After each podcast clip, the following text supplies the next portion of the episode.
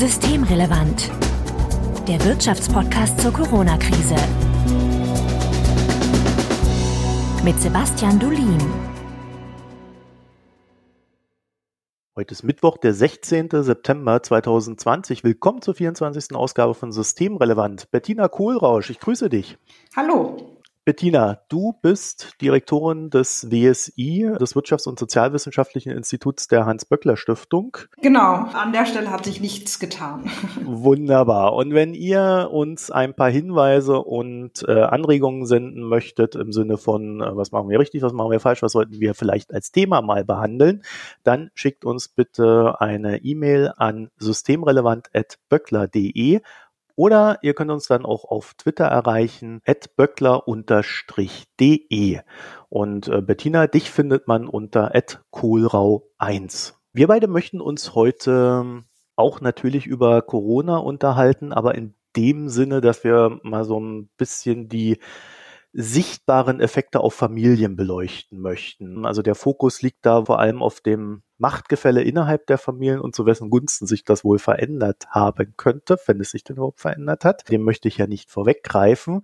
Ja, Bettina, vielleicht um da so ein bisschen mitzukommen. Bettina, du hast einen Journalartikel veröffentlicht und in dem hast du geschrieben, und das fand ich ganz interessant, am Anfang von der doppelten Vergesellschaftung der Frauen. Und da würde mich interessieren, was genau ist denn das? Das ist was, was für die feministische Theorie oder die feministische Perspektive auf die Situation von Frauen so eine ganz zentrale Annahme, die sagt, Frauen sind wie alle Menschen zweimal, also auf verschiedene Art und Weisen in eine Gesellschaft integriert. Und Regina Becker-Schmidt hat in diesem Fall bei Frauen von einer doppelten Vergesellschaftung gesprochen, weil sie gesagt haben, sie werden einmal vergesellschaftet im privaten Bereich und einmal vergesellschaftet im Kontext des Arbeitsmarktes und müssen dabei jeweils eben funktionieren und eine bestimmte Rolle erfüllen. Und das müssen Männer auch. Aber sie sagt, dass dies für Frauen widersprüchliche Rollen sind, die einfach ähm, unterschiedlichen Logiken folgen und nicht vereinbar ist oder schlecht miteinander vereinbar sind. Und das ist bei Männern anders und dass aus dieser Widersprüchlichkeit eine systematische Schlechterstellung von Frauen auf dem Arbeitsmarkt letztlich ergibt. Und das ist jetzt ziemlich theoretisch, aber praktisch ist es natürlich einfach so, dass jede Frau das kennt und dass wir das in der de öffentlichen Debatte auch diskutieren unter dem Problematik der Vereinbarkeit von Familie und Beruf. Und was Regina Becker-Schmidt eben gesagt hat oder was auch die feministische Forschung sagt, ist, dass die Art, wie wir Arbeit organisieren, im Kapitalismus. Dass sie eigentlich nur oder Erwerbsarbeit organisieren, eigentlich nur funktionieren kann, wenn ein ganz großer Teil von Arbeit unbezahlt gemacht wird. Wir können nur 40 Stunden die Woche arbeiten, wenn nebenbei jemand anders für uns letztlich so Dinge übernimmt, wie sich um Kinder zu kümmern oder uns auf verschiedene andere Arten wiederherzustellen. Ja, also äh, Wäsche waschen, aber auch auch einfach Erholung und so weiter. Und dann hat sich eben eine Arbeitsteilung etabliert, die diese unbezahlte Arbeit vor allen Dingen Frauen zuweist und bezahlte Arbeit Männern. Und dann gibt es so einen Familien, Männer verdienen dann auch einen Familienernährerlohn und finanzieren damit die unbezahlte Arbeit von Frauen mit. Das hat sich natürlich ein Stück weit geändert. Frauen sind inzwischen auch auf dem Arbeitsmarkt. Vor dem Hintergrund dieses Settings sozusagen ja, haben sie, kommen sie in den Arbeitsmarkt, dass sie eigentlich zuständig sind für die unbezahlte Arbeit. Und, und dadurch eben auch, weil sie verantwortlich sind für diese unbezahlte Arbeit, nach wie vor scheinbar, ja, ähm, oder sich häufig verantwortlich fühlen oder es ihnen zugewiesen wird, sie eben auch größere Probleme haben, sich einerseits auf dem Arbeitsmarkt zu etablieren und andererseits eben Probleme haben, die, diese Vereinbarkeit der unbezahlten Arbeit und der bezahlten Arbeit zu organisieren. Was ja total spannend ist an diesem Punkt, und deswegen habe ich den hier reingenommen, wenn man wenn man das mal so durchdenkt, dann ist ja die Frau, die dann äh, aus dieser unbezahlten Arbeit äh, mit entsprechender Bildung und so weiter in den Arbeitsmarkt hineingestoßen ist äh, im Lauf der vergangenen Jahrzehnte, die äh, hat ja dann zwei Möglichkeiten. Entweder sie übernimmt dann äh, die kostenlose Arbeit, die dann halt daheim anfällt. Ne? Also ist ja hauptsächlich Hausarbeit, Betreuungsarbeit. Also Care-Arbeit ist da, glaube ich, mhm. der Überbegriff. Entweder übernimmt sie die zusätzlich, Das kenne ich jetzt genau. persönlich aus der DDR. Ne? Da war dann die Frau, ja. hat dann einmal im Monat hat sie einen Tag bekommen, äh, Haushaltstag, da genau, konnte sie dann ja. nach Hause gehen und sich um den Haushalt kümmern, statt zu arbeiten. und, oder, und äh, das finde ich auch ganz spannend, sie verdient so viel, dass sie sich leisten genau. kann, jemanden anzustellen, der ihr diese Arbeit abnimmt. Aber in der zwingenden Logik ist das natürlich eine schlecht bezahlte Arbeit, die dann wiederum meistens auch von Frauen ausgeführt wird. Genau, das ist eben der Punkt. Das sind auch meistens Frauen. Und der Punkt ist ja auch, dass diese unbezahlte Arbeit man ja nur irgendwie auch in dieser unbezahlten Logik bleiben kann, wenn man sie abwertet, ja, wenn man sagt, es ist gar keine richtige Arbeit oder wenn man sie emotionalisiert, wenn man sagt, naja, das ist ja Arbeit aus Liebe. Also es gab auch jetzt äh, in sozialen Medien vor ein paar Wochen eine längere, härtere Debatte. Ich glaube, es ist auch reingeschwappt in, in bestimmte Printmedien, wo Mütter gesagt haben, wir wollen unsere Kindererziehung nicht als Arbeit sehen, weil wir machen das aus Liebe und unsere Kinder sind für uns Wunder und wir wollen das nicht so ökonomisieren. Und da würde aber jetzt die feministische Forschung sagen, na ja, genau das ist eben der Punkt. Ja, es ist Arbeit. Sie wird irgendwie stark emotionalisiert. Sie wird ja auch Frauen zugeschrieben, die eben besonders fürsorglich sind und besonders liebevoll. Und es ist Arbeit aus Liebe und deshalb eben gar keine richtige Arbeit. Aber das ist eben auch ein Mechanismus, diese Arbeit tatsächlich unsichtbar zu machen. Und unser ganzes System kann eigentlich nur funktionieren, wenn diese Arbeit unbezahlt gemacht wird. Und aus dieser Abwertung dieser fürsorglichen, sorgenden Tätigkeiten erfolgt aber auch dann eine Abwertung solcher Arbeiten, die ja auch auf dem Arbeitsmarkt bezahlt überwiegend äh, von Frauen erledigt wird, eine Abwertung eben auf dem Arbeitsmarkt. Wir sehen, die wird viel weniger gewertschätzt. Das sind schlechtere Arbeitsbedingungen, sie sind schlechter bezahlt und erfahren insgesamt auch gesellschaftlich weniger Anerkennung. Und das sind eben diese ganzen Widersprüche, mit denen Frauen irgendwie überwiegend Frauen klarkommen müssen, weil die Vereinbarkeit von beiden eben meistens noch eine Aufgabe von Frauen ist, weil sie eben auch so stark typisch weiblichen Eigenschaften vermeintlichen zugewiesen wird, ja, zu lieben, sich zu kümmern. Es gab ja in den letzten Jahren da schon so einen gewissen Progress. Es gab eine sehr intensive Debatte. Es ist auch bei Männern angekommen, dass man nicht immer nur alles bei der Frau abladen kann. Hast du den Eindruck oder weiß die Forschung da, ob es besser geworden ist? Also ich spreche jetzt natürlich auch von der Zeit vor Corona erst ja. einmal. Also das schon. Ne? Also wir haben ja auch gerade zum Beispiel jetzt diesen Gleichstellungsbericht Ost-West rausgegeben und da sieht man schon, dass die Erwerbsbeteiligung von Frauen im Osten und im Westen steigt, auch wenn nicht im Westen weniger stark. Wir haben viel mehr öffentliche Kinderbetreuung. Wir hatten mit der Agenda 2010 ja auch einen Umbau der Sozialsysteme, der schon auch darauf gezielt hat, Frauen viel stärker in die Erwerbstätigkeit zu bringen. Und wir sehen auch in ganz vielen Einstellungsfragen von jungen Männern und Frauen, dass sie sich eigentlich was anderes für ihr Leben wünschen.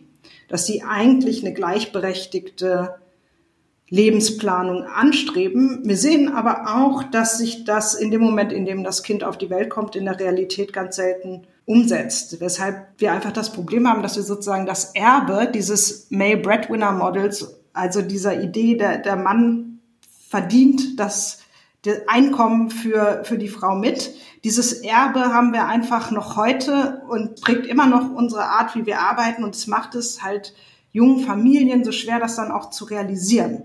Ist das etwas, was daran liegt, dass die Familien das nicht wollen? Oder liegt es daran, dass es strukturell einfach ein Ding der Unmöglichkeit ist, da auszubrechen? Ich glaube, es sind die Strukturen. Jetzt als Soziologin würde ich sagen, selbst das wir wollen, ist unter Umständen Struktur. ja, ich würde jetzt sagen, das ist ziemlich kompliziert vielleicht, aber wir leben halt im Patriarchat und das schafft konkrete Arbeitsbedingungen, die schwer machen, da auszubrechen. Aber es prägt vielleicht auch unsere Vorstellung von Väterlichkeit und Mütterlichkeit. Und man sieht zum Beispiel, es gibt Studien, die zeigen, dass Männer nach der Geburt mehr arbeiten ja, weil sie vielleicht dann doch diese Idee haben, ich muss doch jetzt hier die Familie ernähren. Und Frauen haben vielleicht auch dann das Gefühl, dass es stärker ihre Verantwortung ist, sich um die Kinder zu kümmern oder es wird ihnen auch, das kann ich aus eigener Erfahrung sagen, auch dann schon vom von der Umwelt auch gespiegelt, ja, dass man das irritierend findet, wenn man dann relativ schnell wieder voll arbeiten geht. So dass diese Frage, was man will, aus soziologischer Perspektive, gar nicht so einfach zu beantworten ist. Aber mal jetzt konkret, ich würde sagen, es sind halt auch Strukturen, die es Paaren wirklich sehr schwer machen. Also sie wollen was anderes, als sie können. Welche Struktur wäre da am prägnantesten? Also so mal ein, zwei Faktoren, die. Also wir haben ja, wir sprechen ja immer vom Gender Pay Gap dem Unterschied, dass Frauen weniger verdienen als Männer, dem Gehaltsunterschied. Der liegt laut Berechnung des DEW bei 20 Prozent. Also einfach die Bruttostundenlöhne sind 20 Prozent, von Frauen sind 20 Prozent unter denen von Männern. Das liegt daran, dass sie häufig Teilzeit arbeiten, dass sie weniger häufig in Führungspositionen sind und so weiter und so weiter. Und das ist so die eine Struktur, weil man sich ganz gut vorstellen kann, wenn jetzt ein Paar sich überlegt, wer bleibt jetzt zu Hause, wenn wir unser Kind kriegen. Und dann überlegt es sich natürlich auch, auf wessen Gehalt können wir verzichten. Und das sind dann eben häufig sagen sie dann, wir können auf das, eher auf das geringere Gehalt der Frau verzichten. Das ja auch dann geringer ist, wenn die Frau eine ähnliche Tätigkeit wie der Mann ausübt. Ja. Dann sind es dann nicht 20 Prozent, sondern nur 7, 8 Prozent. Genau. Aber auch da ist diese Diskrepanz da. Genau, genau. Die ist immer da, nur halt nicht ganz so groß. Aber am Ende gucken die ja auch gar nicht so, wie viel, also die, wenn diese Machtverhandlung oder diese Verhandlungen in Familien, die orientieren sich ja auch wirklich wahrscheinlich einfach an dem, wer was mit nach Hause bringt. Und wenn jemand eh schon, die Frau vielleicht auch einfach weniger gearbeitet hat oder so, dann spielt das dann natürlich auch mit rein. Mhm. Und das hat dann natürlich Konsequenzen, ja, weil dann die Frau den überwiegenden Teil der Kinderbetreuung übernimmt und das führt dann zu dem sogenannten Gender Care Gap. Das lässt sich jetzt nicht so genau beziffern oder beziehungsweise es lässt sich, glaube ich, doch beziffern. Ich meine, dass die IW hätte mal gesagt, 90 Minuten machen Frauen und berechnet auf Grundlage des sozioökonomischen Panels, dass Frauen durchschnittlich an einem Wochentag 90 Minuten mehr Hausarbeit machen als Männer. Ein Fußballspiel. Und das eine führt natürlich zum anderen. Wer sich mehr um die Kinder kümmert, kann weniger arbeiten und verdient weniger. Und wenn dann das nächste Kind kommt, dann verfestigt sich das möglicherweise. Und so geht es immer weiter. Also beide greifen sozusagen ineinander. Und wenn man das ändern möchte, müsste man an beiden Punkten was ändern. Wir haben ziemlich viel Kinderbetreuung, die Kinderbetreuung ziemlich ausgebaut in den letzten Jahren.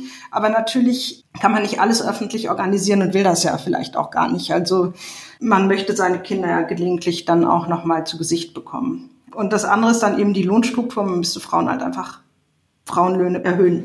Jetzt haben wir über die Zeit vor Corona genau. geredet. Äh, jetzt ist ja natürlich die, die naheliegende Frage, jetzt kommt eine Krise unerwartet. Äh, das heißt, man konnte sich jetzt nicht unbedingt explizit darauf vorbereiten, äh, weder auf das neue Arbeiten, das durch das Virus auf äh, uns abverlangt wird, noch vielleicht auf äh, strukturelle Veränderungen generell, die da äh, nun auf uns hereinprasseln. Habt ihr denn Erkenntnisse, wie sich das Familienleben im Sinne Arbeit, Care-Arbeit ähm, verändert hat in den letzten Monaten? Haben wir. Wir haben die Paare genau das gefragt, weil es ist ja eigentlich was für mich auch jetzt als persönlich Betroffene ziemlich hartes, aber für mich als Soziologin ganz interessantes passiert, weil ja einfach die ganze öffentliche Betreuung plötzlich weggefallen ist. Ja, und das ist ja ein groß angelegtes Experiment und man kann mal gucken, was passiert dann eigentlich mit Paaren. Und gleichzeitig waren natürlich auch mehr Personen zu Hause. Wir haben deshalb einfach gefragt, wer hat vor der Krise den überwiegenden Teil der Kinderbetreuung übernommen und wer übernimmt jetzt den überwiegenden Teil der Kinderbetreuung. Und was wir da gesehen haben, ist erstmal, dass auch in der Krise der ganz überwiegende Teil der Kinderbetreuung von Frauen übernommen wird. Wir haben die ja zweimal gefragt und bei der ersten Befragung waren es 52 Prozent der Frauen, die gesagt haben, sie machen den überwiegenden Teil und bei der zweiten Befragung im Sommer waren es dann schon 62.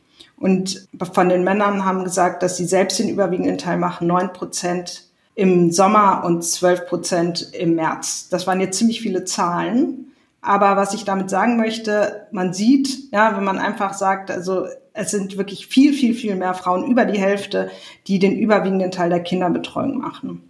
Das ist das eine, was wir gesehen haben. Und die Differenz, äh, Teilen die sich das dann auf oder wie ist die zu verstehen? Es gibt welche, die machen, äh, die sagen beide zu gleichen Teilen oder dann eben jeweils der andere Partner. Und das, wenn man jetzt Männer fragt und Frauen, wir haben ja Männer und Frauen gefragt, wer macht den überwiegenden Teil? Und dann sagen sie halt entweder ich oder mein Partner und dann haben wir das nach Geschlecht ausgewertet okay. und das kommt halt nicht, also Männer und Frauen haben kein komplett identisches Bild davon, wer wie viel macht. Das weiß man aber immer. Also auch wenn man Paare getrennt befragt nach Einschätzung, dann das kennt man ja durchaus wahrscheinlich auch aus dem privaten Bereich, kommt man nicht immer komplett zur selben Einschätzung. Ich kenne dazu eine Studie, äh, nach der sogar beide Partner der Meinung sind, dass der Mann die Hälfte erledigt, wenn er bereits 30 Prozent erledigt. Das kann ich mir auch vorstellen. Das ist dann wieder diese Frage nach, nach wie nehmen wir die Realität wahr? Ne? Und das hat was damit zu tun, in was für Strukturen wir leben. Aber auf jeden Fall sind sich beide schon einig, der überwiegende Teil wird von der Frau erledigt. Was aber passiert ist, ist, dass tatsächlich der Teil der Männer im Vergleich zu vor der Krise, die den überwiegenden Teil machen, etwas angestiegen ist. Also vor der Krise haben sechs Prozent der Männer gesagt, sie machen den überwiegenden Teil. Und dann war es im März während des Lockdowns oder im April waren es doppelt so viel, zwölf. Und das ist jetzt wieder runtergegangen auf neun. Und dieser Anteil, der wurde in den Medien auch ziemlich gehypt. Ja, da haben viele gesagt, wieso? Es gibt doch jetzt die Männer, die machen jetzt mehr, die kümmern sich. Also das war dann so ein bisschen so eine Gegenbewegung zu sagen, Hauptlast der Krise tragen die Frauen, zu sagen, wieso es gibt, der Anteil ist doch immerhin gestiegen von Männern, die jetzt mehr machen. Dazu habe ich zwei Sachen zu sagen. Erstens, ja, stimmt, aber es ist schon wieder rückläufig in dem Moment, wo mehr gearbeitet wird. Und zweitens reden wir hier über einen vergleichsweise geringen Anteil, der für mich keine Kehrtwende signalisiert. Und drittens haben wir uns mal angeguckt, was sind denn das überhaupt für Männer? Und da haben wir gesehen, das sind Männer in Familien, in denen die Frau vermutlich das Haushaltseinkommen verdient. Also dass unter dem Druck der Krise dann die Paare wahrscheinlich gesagt haben, naja, dann, dann bleib du mal zu Hause, weil wir brauchen hier das, unser Haupteinkommen weiterhin. Also auch keine typische Konstellation, weil in den allermeisten Paaren ist es eben so, dass Frauen weniger verdienen als Männer. Wie ist denn das mit der Arbeitszeitverteilung in dem Sinne? Wir haben jetzt durchaus Studien gehabt, wo, wo gesagt wurde, naja, also ähm, die, die Arbeitszeit an sich ist gar nicht zurückgegangen. Was, was heißt denn das dann äh, im, im Umkehrschluss für diese Beobachtung, dass die Frauen dann noch viel mehr Belastung hatten? Also das wundert mich jetzt. Wir haben gesehen, dass sie zurückgegangen ist und zwar auch bei Frauen stärker als bei Männern. Also Frauen haben ihre Arbeitszeit stärker reduziert als Männer und vor allen Dingen dann, wenn es betreuungsbedürftige Kinder im Haushalt gab. Ah, okay. Und wie viel stärker? Das hängt natürlich so ein bisschen davon ab, welchen Monat man sich anguckt. Wir haben für März, April und Mai, Juni, aber auch nach der tatsächlichen Erwerbsarbeitszeit gefragt, äh, nicht nach der bezahlten oder dem Vertrag steht. Da ist es bei Frauen mit betreuungsbedürftigen Kindern runtergegangen von durchschnittlich 31 Stunden vor der Krise auf jetzt 26. Das sind fünf Stunden. Und bei Männern von 41 auf 38 dann im Juni. Und daran sieht man, dass vor der Krise der Unterschied zwischen Männern und Frauen in der durchschnittlichen Arbeitszeit zehn Stunden war und dann sind es im Juni, also auch in der Zeit, wo die Arbeitszeit durchaus schon wieder hochging, zwölf Prozent. Und das war aber auch schon im Mai, April und März so, dass dieser Unterschied einfach größer war als vor der Krise. Und das interpretiere ich so, dass Frauen schon dauerhaft rausgedrängt werden aus dem Arbeitsmarkt stärker als Männer, weil dieser Unterschied sozusagen in der Erwerbsbeteiligung, der durch diese Arbeitsstunden ja abgebildet wird, der wird halt nicht kleiner, auch wenn insgesamt die Arbeitszeit wieder hochgeht. Und das wäre eben eine Sorge, dass sich da schon sowas verfestigt, dass Frauen stärker als Männer jetzt auch langfristig aus dem Arbeitsmarkt gedrängt werden. Ach so, du meinst also tatsächlich im Sinne von, sie bleiben dann aus dem Arbeitsmarkt raus? Nein, also oder sie bleiben dauerhaft auf niedrigeren Stundenniveau. Ja, was dann aber dieses Gender Pay Gap wieder äh, genau. Genau. Wobei wir interessanterweise, das muss ich zugeben, es irritiert mich, das noch nicht in den Zahlen gesehen haben in Bezug auf das Gehalt. Wir haben tatsächlich nicht gesehen, dass Frauen häufiger Gehaltseinbußen hinnehmen mussten. Nach eigener Angabe. Wir gehen aber ja auch nochmal ins Feld jetzt im Winter und ich könnte mir vorstellen, dass man das dann auch sieht, weil langfristig hat sowas natürlich Auswirkungen auf die Gehaltsentwicklung. Ist das nicht etwas, was dann auch erst nachgelagert sichtbar wird? Also ist das tatsächlich jetzt schon? Das wäre eine Erklärung, dass das einfach sich eher ein langfristiger Effekt ist. Wenn ich dich jetzt mal so aus der Box fragen würde, äh, was kann man denn da tun? Ja. hättest, hättest, du da äh, Ideen? Ja, schon. Also es gibt glaube ich, und dann sind wir wieder bei diesem komplizierten Konstrukt dieser doppelten Vergesellschaftung, das ich spannend finde, weil es einfach darauf hinweist, dass das eine Widersprüchlichkeit ist, die Frauen individuell auflösen, indem sie einfach weniger arbeiten, armutsgefährdeter sind und schlechtere Renten kriegen. Weil diese Idee Familienernährer funktioniert ja auch einfach für ganz viele Paare nicht. Ne? Das funktioniert ja auch einfach nur dann, wenn der Mann halt irgendwie nicht stirbt oder man sich nicht trennt und so. Und das passiert ja ganz vielen Paaren. Und insofern muss man diese Widersprüchlichkeit nicht mehr zum individuellen Problem machen, sondern wir müssen Arbeit so organisieren, dass wir Zeit haben für natürlich Kinderbetreuung, aber auch ehrenamtliches Engagement, all das, was unsere Gesellschaft ja auch am Laufen hält, was wir brauchen. Und insofern finde ich, es gab jetzt ja verschiedene Vorstöße in Richtung, gerade jetzt auch für die Transformation, Vier-Tage-Woche. Ihr habt da ja auch schon mal länger drüber geredet, Sebastian und du, wenn ich das richtig in Erinnerung habe. Ja. Und da habt ihr viel über die ökonomischen Konsequenzen und Vor- und Nachteile gesprochen, aber es hat eben auch einen Vorteil für die Vereinbarkeit, denn man kann nicht, eigentlich nicht 40 Stunden die Woche arbeiten und parallel Kinderbetreuung machen und diese ganze unbezahlte Arbeit. Manche lösen das, indem sie es eben zukaufen, das hast du schon gesagt, aber eigentlich geht es nicht. Ja, das heißt, man muss vielleicht mal darüber nachdenken, was ist eine realistische Erwerbsarbeitszeit, wenn man die unbezahlte Arbeitszeit mitdenkt und als Arbeit versteht. Und dann, glaube ich, ist man tendenziell eher bei sowas wie 30 Stunden, also eine Vier-Tage-Woche wäre da sicherlich und Arbeitszeitreduzierung sicherlich vernünftig. Nun kann man ja aber äh, den Paaren nicht aufoktroyieren, wie sie sich die Kinderbetreuung aufteilen. Ja, also der Anreiz äh, müsste dann ja schon auch woanders herkommen, dass man ermöglicht, dass da auch die, die Geldverteilung hm. gerechter wird. Genau, das wäre dann die Frage bei den Löhnen. Aber noch einmal zurück zu dem Aufoktroyieren. Das kann man natürlich nicht, aber man kann Anreize setzen. Das machen wir auch schon, zum Beispiel beim Elterngeld. Man kriegt ja, wenn der Mann zumindest zwei Monate Elternzeit nimmt, da kriegt man ja mehr Elternzeit hm, insgesamt als Paar. Also das soll ist ein Anreiz für eine, also fair möchte ich in diesem Kontext nicht sagen, aber zumindest für eine Beteiligung des Mannes. Ähm, nicht automatisch eine faire Aufteilung. Miriam Rehm hat eine Ökonomin ähm, aus Duisburg-Essen hat jetzt zum Beispiel vorgeschlagen, ob man nicht so eine Corona-Teilzeit auch mit solchen Anreizen verbindet oder diese Teilzeit, zumindest wenn sie staatlich bezuschusst wird, dem Partner oder der Partnerin zugesteht, die mehr arbeitet, so dass man sicherstellt, dass es nicht so eine Corona-Teilzeit nicht dazu führt, dass dann vor allen Dingen wieder die Frauen noch mehr reduzieren wenn es zum Beispiel jetzt noch einen zweiten Lockdown geben würde. Also es gibt durchaus Möglichkeiten, Anreize zu setzen, dass das schon auch zu einer faireren Verteilung der Arbeit führt oder der unbezahlten Arbeit. Aber ich glaube auch, ganz zentraler Punkt sind einfach die Löhne. Wir brauchen einfach in den typischen Frauenbereichen andere Löhne. Und auch darüber reden wir ja im Moment. Wir reden ja darüber, dass systemrelevante Berufe, und das ist ja in der Pflege zum Beispiel der Fall, typischer Frauenberuf, einfach viel zu niedrige Löhne gezahlt werden. Das ist aber genau das, wo es sehr viel Absichtserklärungen gab, aber am Ende nicht sehr viel bei rausgekommen ist. Ne? Also wenn man das so vergleicht mit äh, Empfinden in der Bevölkerung März, April und wenn man da jetzt nochmal drauf guckt, äh, da, da glaubt man, da ist irgendwie ein Jahrzehnt vergangen. Hm, das stimmt einerseits, also das stimmt natürlich. Gleichzeitig haben wir aber auch in der letzten Befragung im Sommer gefragt, finden Sie, systemrelevante Berufe sollten besser bezahlt werden? Dann sagen natürlich alle ja. Warum auch nicht? Ja, man müsste ja schon fast ein böser Mensch sein, wenn man sagt, nö. Aber ähm, dann wollten wir auch mal wissen, also so ein bisschen äh, sind Sie auch noch der Auffassung, wenn Sie was kostet? Und dann haben wir gefragt, würden Sie denn dafür auch höhere Steuern zahlen? Nicht, weil das unbedingt mein Finanzierungsmodell wäre, aber einfach zu wissen, also wie wichtig ist das den Leuten? Und da haben selbst Leute die echt ein niedriges Haushaltseinkommen haben unter 1500 Euro. Zum relativ hohen Prozentsatz gesagt, ja, würden wir machen.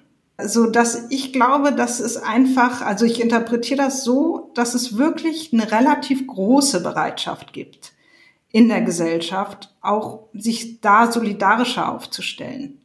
Also ich glaube, man könnte auch den öffentlichen Dienst also der da ja teilweise auch Vorreiter ist in diesen Bereichen, zum Beispiel der Kinderbetreuung. Also es gäbe da eine große Unterstützung für eine, für eine bessere Bezahlung dieser Tätigkeiten.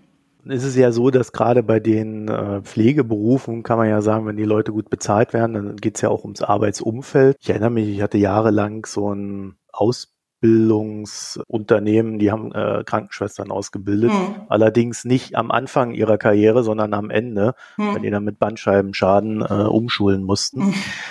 Als Nachbarn, und da habe ich jedenfalls sehr schnell gemerkt, auch das Arbeitsumfeld spielt ja da eine große Rolle. Ne? Also das eine ist dann immer der Lohn, das andere, man müsste in, auch die Schichten entlasten und so weiter. Klar, klar. Da würde dann natürlich so äh, eine, eine kleine Steuererhöhung wäre das wahrscheinlich nicht, über die wir da reden. Ne? Das wäre eine ziemlich starke Strukturveränderung, über die wir da reden, die dann auch in unserer Gesellschaft äh, wirtschaftlich wie ja auch privat äh, stattfinden müsste. Ne? Ja, das müsste schon, aber es ist natürlich, aber es kann eben auch nicht sein, dass man einfach mit der größten Selbstverständlichkeit äh, Frauen zumutet, irgendwie schlecht bezahlt, unterbezahlt oder unbezahlt zu arbeiten. Natürlich wäre das eine Strukturveränderung. Aber diese Strukturen funktionieren eben auch nur, weil Frauen doppelt vergesellschaftet werden in beiden Sphären des Arbeitsmarktes und der äh, privaten Sorgearbeit unterwegs sind und in beiden Bereichen letztlich Arbeit leisten, die nicht angemessen anerkannt wird. Also äh, ich bin da ja voll bei dir. Ne? Ja. Ne? Also, äh, gru also grundsätzlich äh, würde ich jetzt alles unterschreiben äh, und das ist ja auch eins der größten ungelösten Probleme, die wir so haben. Ne? Also ähm, wir haben ja dann auch äh, hinten raus, gerade wenn es dann um Rente geht, äh, der genau. Mann stirbt, dann gibt es vielleicht noch eine Witwenrente und die Frau hängt dann aber aufgrund dieser ganzen Arbeitszeitproblematik äh, auf, auf, auf, auf der Mindestrente und hat dann halt ein bisschen mehr, aber kommt natürlich gar nicht mehr an diesen Lebensstandard dran, den sie vorher hatte und so weiter. Also wir haben da ja sehr viele ungerechte Gerechtigkeiten drin. Und ähm, ich frage mich immer, ob da nicht auch die, die Arbeitgeber äh, zusammen mit dem Staat nicht viel mehr gefragt sein müssten. Aber ich weiß auch immer nicht genau, wo da der Ansatzpunkt ist, von dem aus man dann wirklich äh, sagen könnte, jetzt schieben wir dieses Riesenschiff, was wir da bewegen müssen, mal wirklich in diese andere Richtung hinein. Ja, das eine wäre eben, also ich glaube schon, da habt ihr auch schon öfter drüber geredet, den ganzen Bereich der Daseinsfürsorge finanziell besser auszustatten, mhm. weil ja. diese, diese enormen ausbeuterischen Schichtsysteme ähm, haben natürlich auch einfach was mit einer totalen Personalknappheit zu tun, wo man sich dann als Gesellschaft vielleicht auch einfach entscheiden möchte, muss, ob man das wirklich möchte. Also ich meine, irgendwann landen wir ja alle vielleicht mal in so einem Krankenhaus oder in so einem Pflegeheim da möchte man ja auch von Leuten betreut werden, die nicht schon oder operiert werden, ja, die Zeit die, haben, ne? ja die Zeit haben oder die nicht schon 24 Stunden auf dem Bein sind oder ja, ja noch einigermaßen klar bei Verstand. Das, das wäre mir schon wichtig. Aber wenn man sich dann auch überlegt, also wie viel Gelder ja für andere Bereiche mobilisiert werden, glaube ich, ist es eher eine Frage auch von politischer Entscheidung. Und man muss sagen, dass, dass man, glaube ich, einfach mit dieser Selbstverständlichkeit, mit der man auch in der Corona-Krise einfach die Schulen zugemacht hat und dann gesagt hat, Frauen, also dann, dann, da müsst ihr halt irgendwie im Homeoffice arbeiten und nebenbei Kinder betreuen. Ähm, und dann ist ja völlig klar, dass das überwiegend Frauen sind. Ich glaube, das würde man Männern auch einfach nicht zumuten, wenn man sagen würde, es geht halt nicht.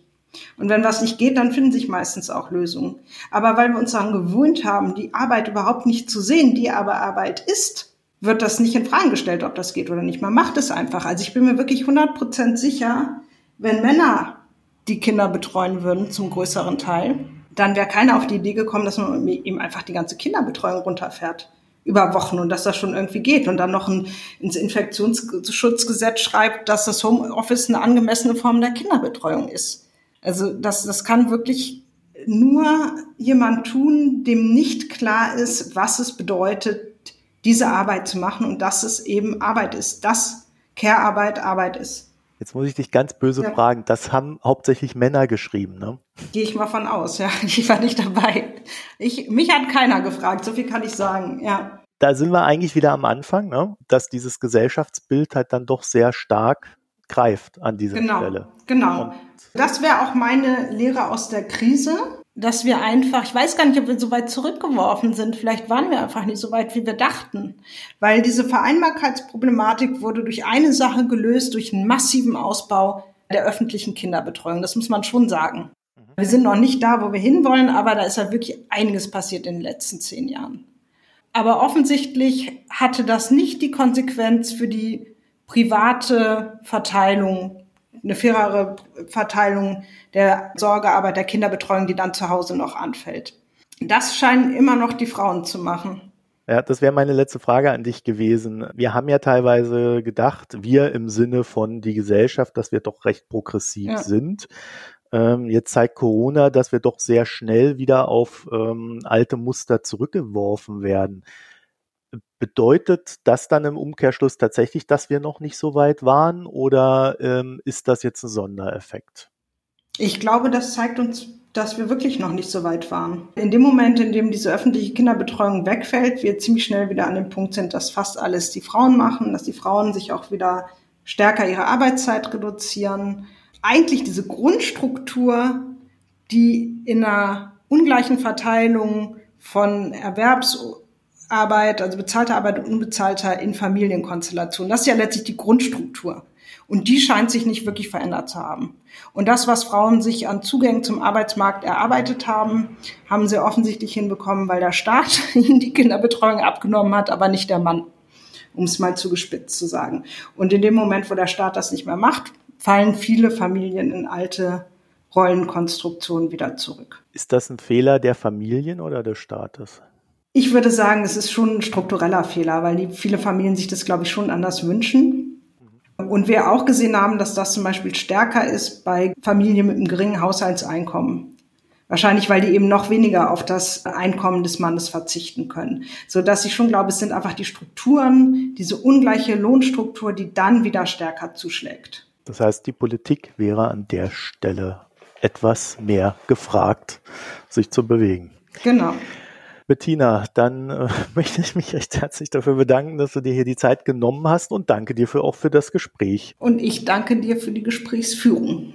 Dankeschön. Und äh, wenn ihr uns noch etwas äh, zu diesem Thema sagen, schreiben oder anregen möchtet, dann könnt ihr das tun. Äh, äh schickt uns bitte eine E-Mail an systemrelevant.böckler.de oder tickert uns auf Twitter an, böckler-de.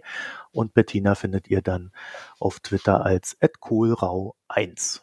Ja, dann euch eine schöne Zeit und vielen Dank fürs Zuhören. Tschüss. Tschüss. Das war Systemrelevant, der Wirtschaftspodcast zur Corona-Krise. Eine Produktion der Hans-Böckler Stiftung.